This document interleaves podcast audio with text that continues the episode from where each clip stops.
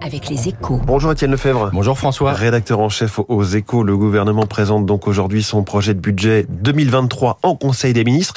Et ce n'est pas vraiment, ou même vraiment pas, la fin du quoi qu'il en coûte. Oui, c'est un budget très macronien. La politique de l'offre est ainsi réaffirmée avec la baisse des impôts de production.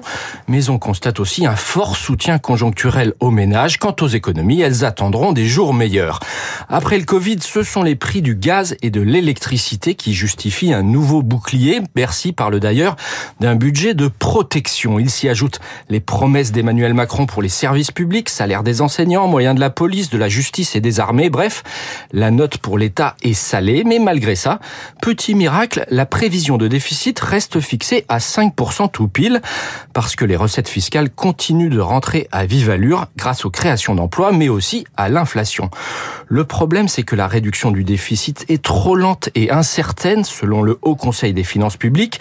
Le problème aussi, c'est que les effets de l'inflation risquent de s'inverser sur la durée en provoquant le ralentissement de la croissance et une montée progressive des dépenses. Et le même problème, Étienne, se pose euh, du côté de la sécurité sociale. Oui, on a une embellie spectaculaire des comptes, 11 milliards de déficit en moins en 2023, car les cotisations resteraient très dynamiques.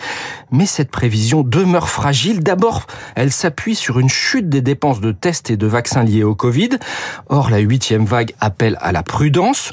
Surtout, ça ne suffit pas à revenir à l'équilibre. Au contraire, le déficit repartirait à la hausse les années suivantes, car le déficit de l'assurance vieillesse grimperait à plus de 13 milliards en 2026 on comprend mieux l'empressement d'Emmanuel Macron pour réformer les retraites. Il a raison.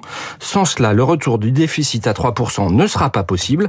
C'est aussi indispensable pour réduire une dette dont la charge dépassera l'an prochain le seuil symbolique des 50 milliards d'euros. Budget, le choix des dépenses face à la crise. C'est la une de votre journal Les Échos ce matin. Merci Étienne Lefebvre. Il est 7h12. Où va l'Italie et où nous emmène-t-elle avec elle? Julien Marcy, chef économiste de Global Sovereign Advisory la star de l'écho tout de suite.